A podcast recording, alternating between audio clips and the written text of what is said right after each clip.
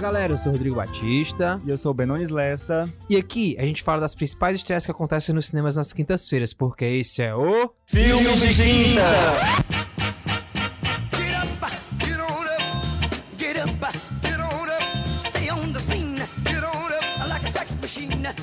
Aqui estamos, galera. Sobrevivemos ao carnaval, né, Rodrigo? Sobrevivemos, vírgula, né? Você sobreviveu. Eu fui pra Olinda, né, gente? Curti o carnaval. O Rodrigo também curtiu o carnaval, mas de outra forma, né, Rodrigo? Exatamente, do jeito que eu mais gosto. Aproveitei para descansar. É, eu cheguei cansadíssima, ele estou aqui, ó, exausto da viagem. Mas é isso, gente. Voltamos, estamos aqui para fazer a 15ª edição do Filmes de Quinta. Isso aí.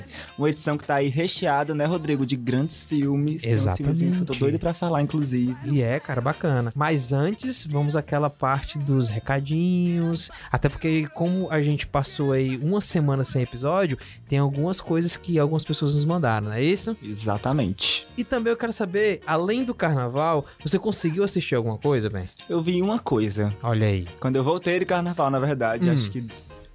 Eu vi metade domingo e me- metade segunda. O que, Hum. inclusive, não é aconselhado pra você fazer com filme, né? Ver por partes. Com certeza. Mas eu vi aquele filme novo da Netflix, o Mega Romântico. Que é uma. É uma, uma paródia de comédias românticas, Exatamente, né? achei Ah. maravilhoso. Várias referências a alguns filmes, referências faladas, inclusive. E também é, a trilha sonora é muito maravilhosa. Então ali tem uma Whitney Houston, tem umas coisas assim, olha, gente, muito bom, assistam. Legal. Quem gosta de comédia romântica vai amar. Eu assisti Capitã Marvel. Que inclusive a gente também teve um ouvinte do podcast que falou a respeito e a gente vai falar já já. Sim. Que ela falou sobre o filme. Assisti também Alita. Foi um filme que a gente. muito. que a gente falou aqui no filme de quinta.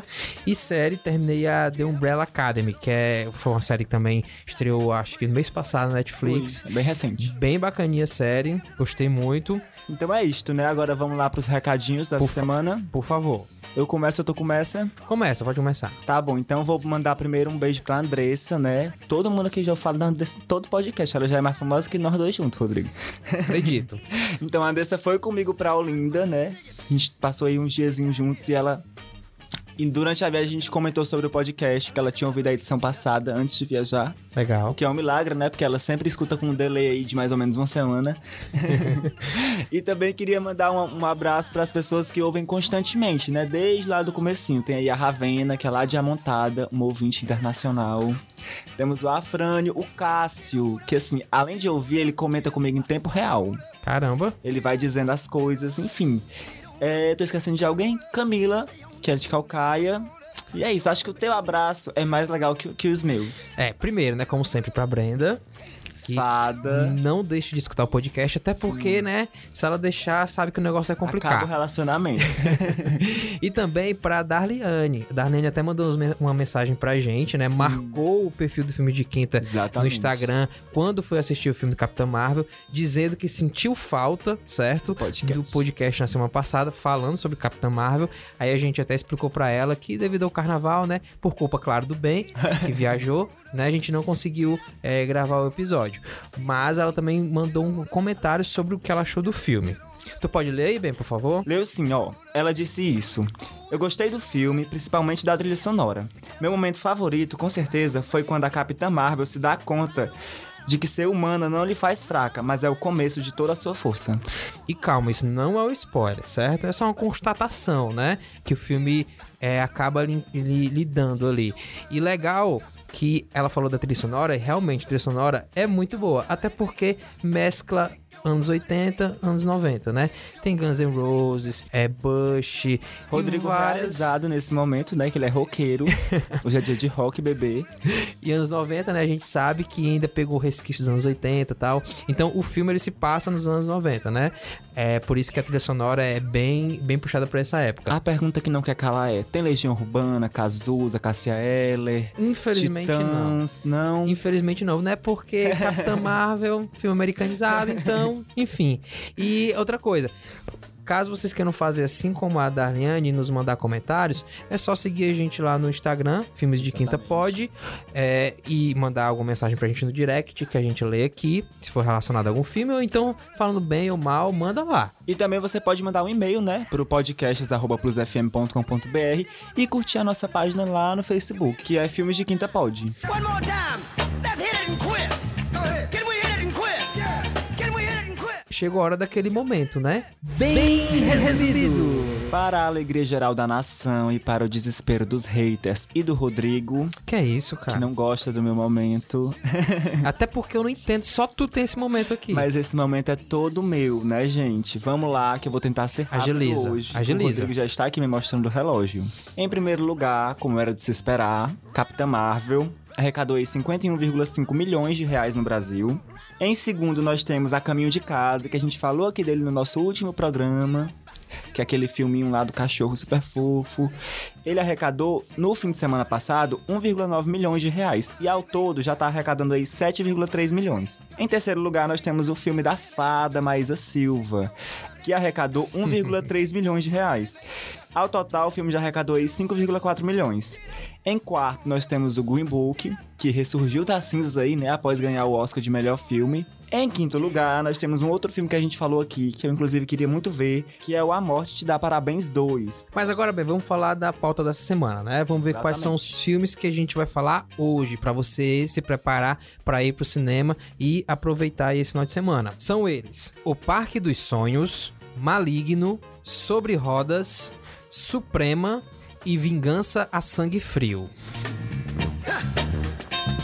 Get up,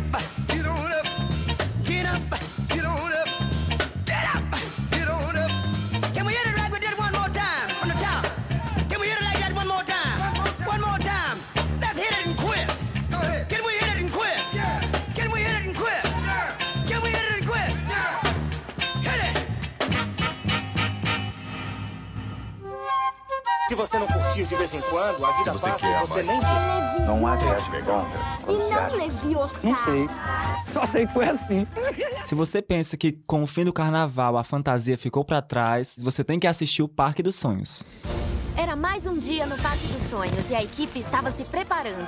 Boomer, o urso de boas-vindas, Steve, o chefe de segurança, Mantenha braços e pernas dentro do brinquedo o tempo inteiro. e Peanut, o engenheiro. No dia da inauguração do carrossel, eu escolhi os melhores cavalos. Eu acho que dá pra melhorar. Tem razão. O Peanut merece algo melhor. Peixe! Peixe voador! Parece uma ideia espetaculíssima. Apertando a barbatana, a gente pode voar pelo parque inteiro. Já teve a sensação de que o Parque dos Sonhos existe? E ele pode existir. Você pode criar tudo o que você imagina. E sobre fantasia, você entende bem, né? né, bem? Muito, né, More? Se não é pra se fantasiar no carnaval, a gente nem sai de casa. Vocês não têm noção das fantasias que o Ben fez pro carnaval. Não tem. Mas pra saber é só seguir lá ele no Instagram. Exatamente, gente, me procurem. então vamos lá, o Parque dos Sonhos, né? Vamos começar aí o filme de Guita dessa semana falando de uma animação, né? Eu adoro quando isso acontece, que é um gênero que eu gosto muito. Assim como eu. O filme conta a história da June, que é uma garotinha que tá passando aí por uns problemas, porque a mãe dela precisa viajar pra fazer um tratamento médico. E aí com essa viagem, essa viagem acarreta numa série de coisas na vida da June, né? Ela desperta vários gatilhos e um deles é a questão dela criar esse universo paralelo pra meio que se conectar com a mãe. Porque quando ela estava com a mãe, elas duas falavam sobre esse parque mágico onde os animais falavam e essas coisas assim. Então é um- uma forma que ela encontra de se conectar com a mãe. Bacana. E o filme, bem, ele é dirigido pelo Dylan Brown, que fez parte da equipe técnica do Ratatouille. É o primeiro filme em que ele é realmente o diretor, né, geral. E quanto ao elenco, que na verdade são os dubladores, né? A gente tem aí muita gente conhecida, cara. O Ken Hudson Campbell, que faz o Boomer. A Jennifer Gardner, que faz a mãe. Rainha, dona da minha vida, vejam de repente 30. E até comentar, mas você já falou, né? O John Oliver, que é um, um comediante americano e apresentador de filmes, ou de filmes não, de, de programas, né? E o Matthew Broderick, que é o Ferris Bueller do Curtindo Curtindo a a Vida, Doidado. Doidado. E já na dublagem nacional, a gente tem aí do- dois destaques, né? Podemos falar. Nós temos o Lucas Veloso, que faz o Gus, e o Rafael Infante, que faz o Cooper. O Rafael, ele participa do Porta dos Fundos, né? Ele é mais conhecidinho mesmo. Isso. E assim, como você falou, né? O filme, ele é uma animação que tem como base a imaginação da June. Inclusive, Rodrigo, tu falou do diretor, mas a gente também devia destacar, eu acho, o diretor de fotografia. Sim, sim. Porque, assim, o o uso de cores no filme é fantástico. A gente já pode ver pelo trailer mesmo. E eu li, li algumas críticas e as pessoas estão elogiando muito a fotografia do filme. E a própria direção de arte, né? Exatamente, porque tem- é uma coisa que, como é, trata dessa, da, do subconsciente, dessas coisas mentais, eles utilizam muito bem. Tipo, quando ela tá triste, as coisas ficam mais escuras. Quando, tá, quando, quando ela chega no parque, é uma explosão de cores, assim, a sua retina, só falta descolar dos olhos. Assistam o trailer. Quando vocês Sim. assistirem o trailer, vocês vão ter noção do que a gente tá falando sobre essa questão do visual do filme. Ele é muito bonito. E também se assemelha um pouco ao próprio Ratatouille. A questão das cores bem saturadas, quando ela tá feliz, como você fala, Uhum. né? E aí, deixa eu te dizer, o responsável pela fotografia é o Juan Garcia Gonzalez. Que ele é o responsável pela fotografia de nada mais, nada menos que A Lenda dos Guardiões. E Irado O esse Pequeno. Príncipe. Gente, esse filme é muito lindo, muito, muito lindo. Muito, muito lindo. E outra coisa legal, bem, que o, o filme demonstra é a questão da, da diversidade. Se você reparar, os personagens do filme, é só você ver o, o pôster, né? Que você já tem uma ideia. A gente tem vários animais que retratam espécies diferentes, ou seja, espécies diferentes em comunhão. Então é uma animação muito bonita, como a gente já frisou, né? E vale a pena a gente levar a criançada para assistir. E agora para os amantes de filmes de terror, Atenção, Everton, esse momento é seu. a gente vai falar agora de Maligno. Observe o ponto prateado no topo da haste. Apenas observe cada vez que balança. Vamos fazer de conta que estamos desenrolando um grande barbante, um pouco a pouco. Vamos fazer de conta que esse barbante é o tempo. Desenrolando minuto após minuto. Segundo a segundo. Voltando atrás. E o tempo se afastando. Tudo à sua volta. Essa casa. Minha voz. Sua mãe. Todas essas coisas estão ficando cada vez mais distantes. Estamos voltando atrás da sua vida. É a época que começou a estudar. E que aprendeu a andar também.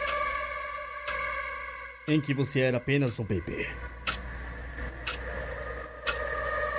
Voltando ao dia em que você nasceu. Voltando ao tempo anterior a este corpo.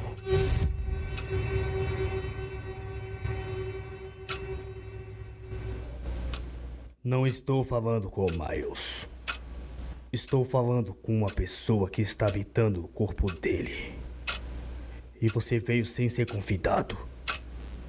Diga-me se pode ouvir minha voz.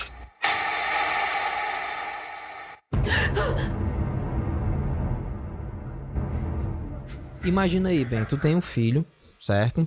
E ele se mostra um prodígio quando criança. Eu Sim. mesma. Ah, Quando eu era criança era um prodígio. Hoje em dia, só desgraça. Enfim, né? É, é o tema principal do filme. O que eu quero dizer com isso? O filme ele fala de uma criança que é um prodígio enquanto ainda muito jovem, mas quando completa os seus oito anos, a sua personalidade começa a mudar. De certa forma, bem sinistra, né? Então aí começa a virada do filme e começa a história real de terror. O filme tem direção aí do Nicholas McCarthy. McCarthy, vocês veem que meu sotaque é Incrível. quase britânico. que tem aí no seu currículo filmes como Pesadelos do Passado e Holidays. Eu, pessoalmente, não conheço nenhum dos dois. Nem eu, Até porque a minha vibe não é filme de terror. nem a minha, eu sou um cagão. E tem no elenco, o elenco também é bem fofinho, gente. Não estou dizendo que o diretor é fofinho porque eu não o conheço. O filme tem no elenco a Taylor Schilling, que interpreta a Sarah, mãe do Miles, que é interpretado pelo Jackson Robert Scott.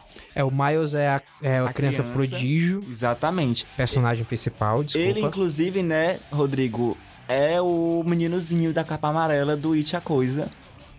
E também eu vi que ele já ele interpretou um papel no Fear the Walking Dead.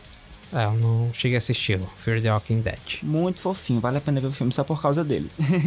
e temos também o Como Fiore, que interpreta o Arthur Jacobson. É, que é um. Que no filme ele é um personagem que é como se fosse um psiquiatra, Sim. mas ligado a questões ocultas. Muito esotérico ele. Ai, aquela cena do. Do trailer. Do. dele hipnotizando a criança, eu fiquei assim, todo me tremendo. Então, como a gente adiantou, ele é um filme de terror, né? Que foca na história de uma criança prodígio. Sim. Que antes dos oito anos ela era uma criança normal, mas a partir desse momento ela começa a mudar a sua personalidade drasticamente. Então, a partir daí, a gente começa a tentar entender o que está por trás daquela mudança de personalidade, né? E aí se trata o terror do filme. Então, o trailer, ele mostra cenas bem interessantes até de terror. Tem poucos jump scare pelo que, pelo que eu pude, pude pesquisar. Jump scare é aquele tipo de, de susto assim, com barulho bem alto, que muitos filmes de terror usam desde que o cinema é o cinema, né? E então o filme ele também se mostra bem sinistro e perturbador em alguns momentos. Também tem algumas cenas bem violentas, mas nada também assim muito muito é, gore ou então muito ou então que vai te deixar com o estômago revirado, digamos assim. Sim. Inclusive, Rodrigo, já que tu falou dessas cenas, um ponto bem interessante é que a criança foi poupada durante a gravação das cenas muito assustadoras. E foi. Foi, eles usaram vários recursos, né, de montagem, de filmagem, para que ele não é, assistisse tudo. Uhum. Então, tipo, provavelmente usaram dublê, usaram um truque de câmera, e aí ele gravava uma parte com ele lá e a parte mais assustadora sem ele no, no estúdio. Achei uma coisa bem interessante, né? Pra É. evitar a conta do terapeuta dessa criança vai ser um pouco menor. E como tu falou aí de algumas críticas, o filme tem recebido críticas bem medianas ao redor do mundo. Ele ganhou três estrelas do Washington Post, né, que é um jornal americano, e duas estrelas do The New York Times, que é outro jornal americano, o maior jornal do mundo. O que todo mundo tá comentando é que é só mais um filme de terror, que não tem nenhuma inovação e que eles realmente não ousaram. Então fica meio que na mesmice. É, então é aquele filme pra você assistir assim, ah, eu quero ver um filme de terror pra ter alguns sustinhos, mas nada memorável. Se você gosta de um bom road movie, fica com a gente porque agora nós vamos falar de Sobre Rodas. Classe, esse é o Lucas e agora está de volta aqui com a gente. Pai é legal? Meu pai é firmeza demais. E o teu? Ele viaja bastante. Opa, esse aqui eu conheço. Lembrei onde eu já vi esse caminhão. Ele tá sempre parado lá no restaurante da Estrada Velha. Ele. Quanto tempo uma bicicleta leva pra fazer 16 quilômetros numa estrada de terra? Depende. O que, que tem nessa estrada? É que eu tô procurando meu pai. Se precisar da minha ajuda, pode contar comigo. Quer ir comigo? Como? Sobre Rodas, um filme nacional e como você já adiantou, um road movie nacional, coisa bem difícil de se achar. Sim. Eu acho que o mais conhecido é o Central do Brasil, que é um filme de estrada, né? Um road movie. Ícone milenar, sem precedentes. assim, pelo que a gente viu no trailer, parece ser um filme bem bacana, bem bonito, bem leve, né? E aí a gente tem na direção do filme o Mauro Daggio, que esse é o primeiro filme longa-metragem que ele dirige. E no elenco a gente também não tem grandes nomes, pessoas muito conhecidas. Nós temos a Laura Bodorini, que interpreta a Laís, a personagem principal. O Cauã Martins, que é o co-protagonista, né? Isso. Ele interpreta o Lucas. A Georgina Castro, que interpreta a Rita. E o Arthur Cole, que interpreta o Seu César. Esse é um filme independente, né? O primeiro filme aí do Mauro. Provavelmente não vai estrear em muitas salas, então... É, também acho. Você vai ter um trabalhinho aí pra poder achar ele no cinema pra assistir, mas eu sugiro que você faça isso, porque pelo trailer já deu muita vontade de ver, né? Primeiro porque é um road movie infantil, nós Sim. temos aí duas crianças meio pré-adolescentes, né, como Isso. protagonistas, e trata de várias coisas. Uma das coisas é o abandono paternal, né? Que nós temos aí a Laís, o road movie se inicia porque a Laís quer ir atrás do seu pai, quer conhecer seu pai. E aí ela leva com, com ela o Lucas, que é um menino que sofreu um grave acidente e ficou paralítico. E passou um ano sem ir pra escola. Eles se conhecem quando ele volta à escola. E aí uma amizade super improvável né, de acontecer surge. E eles ficam próximos. E aí, aí os dois decidem fazer essa viagem em busca do pai da Laís. É, e o que é bacana, né? Como todo filme de road, movie, que o que importa não é o resultado final, mas sim a jornada, né? Então, é, o filme ele mostra de forma bem é, leve, bem divertida, o interior do nosso país, né? Não muitos locais, mas dá pra gente ter uma ideia bem bacana de muitas cidades interior, interioranas que, é, que tem aí pelo Brasil. Né? E volto a dizer, é um filme que foca na jornada e não no resultado final, que é o encontro, que é a procura do pai, né? Digamos assim. Sim. Inclusive, tu falou aí da questão do interior. Eles usaram muito drone pra fazer imagens aéreas. Então, assim, a gente vai ver várias imagens de encher os olhos do interior do Brasil, que é lindo. Inclusive, desculpa bem te interromper, é um dos destaques do filme é justamente a fotografia. E outra coisa bacana também, bem, já já é, entrando em outro assunto, é que o Lucas, como você falou, né, ele, ele é paralítico, ele não tem os movimentos da perna. E como é que ele vai fazer essa, essa viagem de bicicleta? Que é uma coisa que a gente não falou, que essa viagem que eles estão fazendo é de bicicleta. Exatamente. Só que a Laís é pedalando normalmente, né? Já ele, ele é uma criança inteligente, é, meio que prodígio também. Ela, ele cria uma bicicleta, ele adapta uma bicicleta com um motorzinho ali que, é, que, que ele usa para se locomover. O filme fez a sua estreia, né? Assim, foi visto, pôde ser visto pela primeira vez no Festival do Rio de 2017, onde ele fez parte da Mostra Geração. Que aí essa mostra, é, essa mostra recebe filmes de novos cineastas, né? Uhum. Brasileiros. E quando eu tava vendo o trailer desse filme, assim que eu vi, botei os olhos, eu lembrei de um outro filme, também nacional, que também é um road movie de 2016, que é o Lua em Sagitário. Que é uma história também de dois jovens, um pouquinho mais velhos que, o- que, os, que o Lucas e a Laís, que eles moram lá no interior do Rio Grande do Sul e decidem fazer uma viagem, se eu não me engano, pra Argentina. E aí eles vão de moto, enfim. Muito legal. Se você gostar de Sobre Rodas, com certeza você vai gostar de, Lu- de Lua em Sagitário. Legal. E agora nós vamos falar de um filme que poderia ser a minha cinebiografia. Com vocês, Suprema. Which one makes me look more like a Harvard man? I'm thrilled to report that you look nothing like a Harvard man. You came into my life. Welcome to Harvard Law School. I'm Ruth Bader Ginsburg. And why are you here, Miss Ginsburg? Occupying a place that could have gone to a man. You're the smartest person here, so just say what you know. Mr. Fitzpatrick.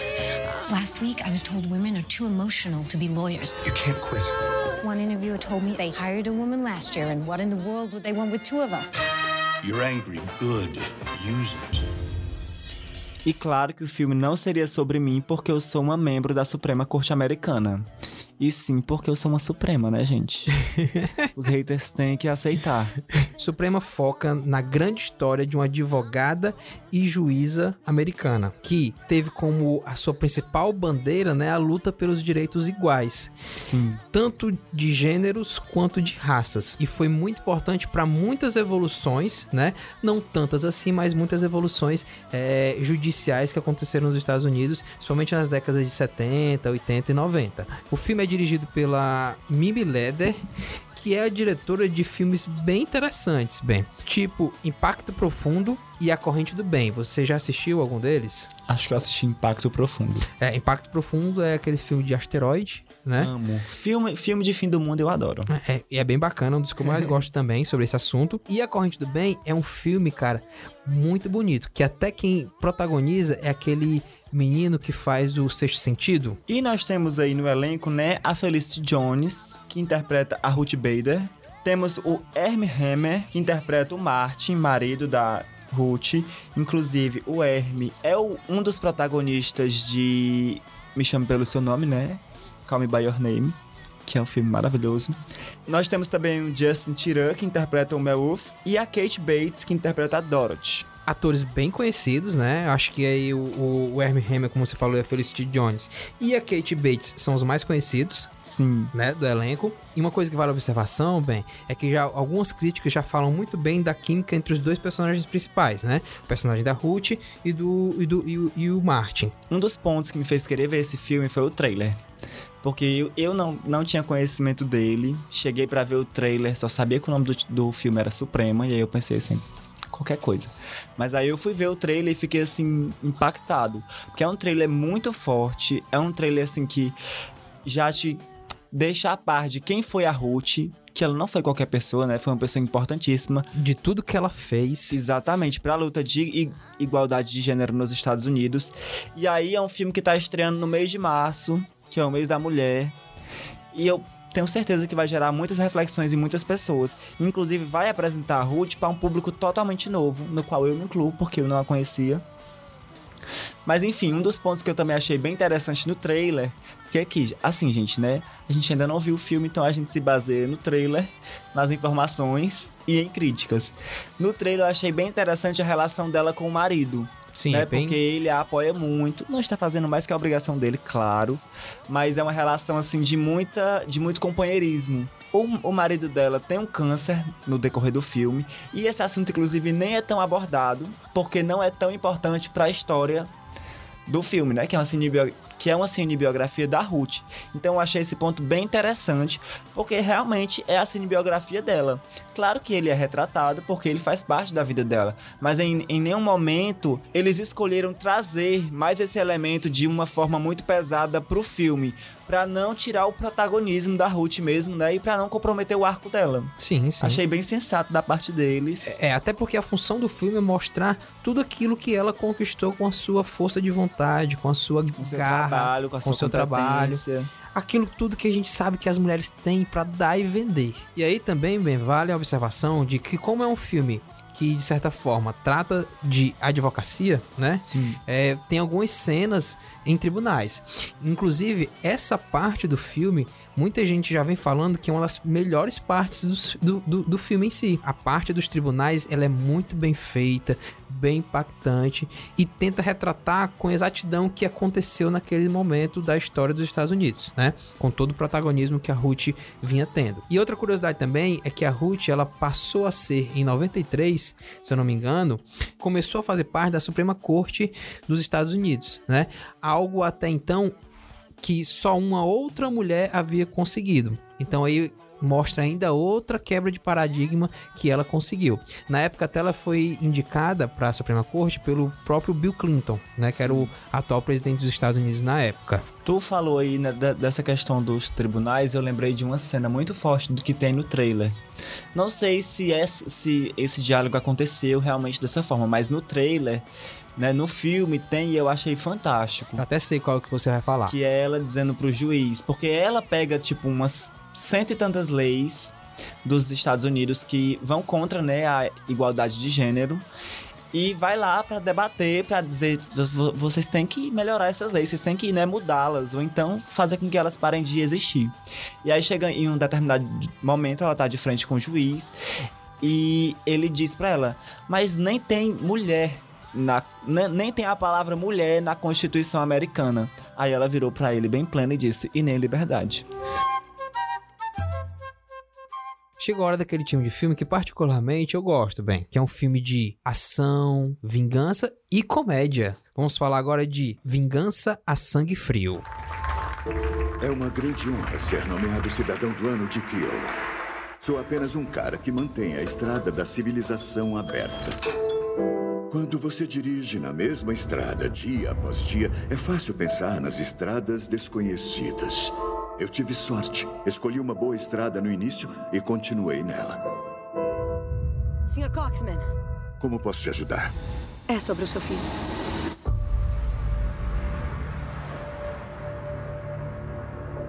Ele morreu por overdose de heroína. Não conhecíamos nosso próprio filho. O Kyle não era um drogado. Desculpe, todos os pais dizem isso. Vai ter que dizer algumas palavras. O Kyle morreu. Me diga o que aconteceu. Se envolveu com um traficante. O Viking gosta de machucar pessoas. Por que todos esses apelidos? Speedo, Viking, Esquimó. É coisa de gangster. Você tem um apelido? Braço direito. Braço direito? Vou matá-los. Todos eles. Vocês veem aí, né, gente, que pelo nome realmente tem muita comédia nesse filme. É um filme, estou morrendo de rir. As comédias brasileiras estão em choque com esse momento histórico desse filme, que é pura comédia e sangue. Vingança Sangue Frio, um remake de um filme de 2014. Filme de 2014 já sofrendo remake, mas com uma observação, um filme norueguês. E esse filme, ele é dirigido pelo mesmo diretor que dirigiu o original, que é o Hans Peter Moland. Ele também dirigiu Zero Kelvin, Sem Limites, que eu nunca vi, e Uma Nova Vida. E aí no elenco a gente tem as seguintes pessoas: Liam Neeson, que faz o personagem principal do filme, chamado Nils Cosman. E aí a gente tem aquela, aquela velha história, né? Mais um filme de Liam Neeson sendo Liam Neeson. É isso que eu ia falar, que ele tem vários filmes dessa mesma vibe, né? Exatamente. Aí a gente também tem o Tom Beachman, que faz o Trevor Viking Calcott, que é o vilão do filme. O Tom Jackson. Que nessa foto que a gente tem aqui tá aparecendo o Felipe Neto. Aí tem o Tom Jackson, faz o White Bull, e a Amy Russell, que faz a Kim Dash, que é uma policial, que de certa forma ajuda o personagem do Liam em alguns momentos do filme. O filme tem uma, uma premissa bem comum para filmes desse gênero, né? Que aí tem um pai que sofre uma perda de um filho, que a priori dizem que ele morre de overdose, né? Isso. De heroína, se eu não me engano. Só que aí, tal hora, ele descobre que na verdade o filho foi assassinado por o mandante, por o, por o comandante de um grande cartel de drogas. Conhecido como Viking. Exatamente. E o que é interessante nesse filme, que aí entra a parte do humor que eu falei, né, lá no, no início, é que todos os personagens do filme, principalmente os vilões, né, os bandidos, eles têm codinomes, muitas vezes engraçados. E aí, ao descobrir, né, que o seu filho na verdade foi assassinado, ele resolve, já que não tem mais nada a perder, ir atrás e matar todos os envolvidos. Tiro, porrada e bomba. Exatamente. Aí ele mata das formas mais variadas possíveis, né? Ele é um motorista de um caminhão daqueles de retirar neve. Exatamente. E aí ele vai usando todos os objetos que, a, que, a que ele tem é, contato, né? Assim, ele usa inclusive o carrinho. Tem umas cenas assim de algumas mortes que eu fiquei, meu Deus. eu, quando for pra neve, vou andar bem longe desses carrinhos, porque vai que é uma coisa normal, né? Lá dos, das pessoas serem meio psicóticas. E aí, só complementando um pouco do que falou, bem, o pai, né, o personagem do Liam Neeson, ele inclusive é eleito cidadão do ano pelo seu trabalho em fazer a limpeza de uma, de uma estrada específica lá, que até é uma estrada que ele usa para esconder algum dos corpos dos bandidos que ele mata. E sim, para quem gosta de filmes que, em que o Liam Neeson participa, né, a história é bem próxima de todos os outros que ele fez. Todos os filmes ele sempre perde alguém, ou então alguém é sequestrado, e ele vai atrás de todo mundo, meu irmão, com sangue nos olhos, sem pena e sem piedade.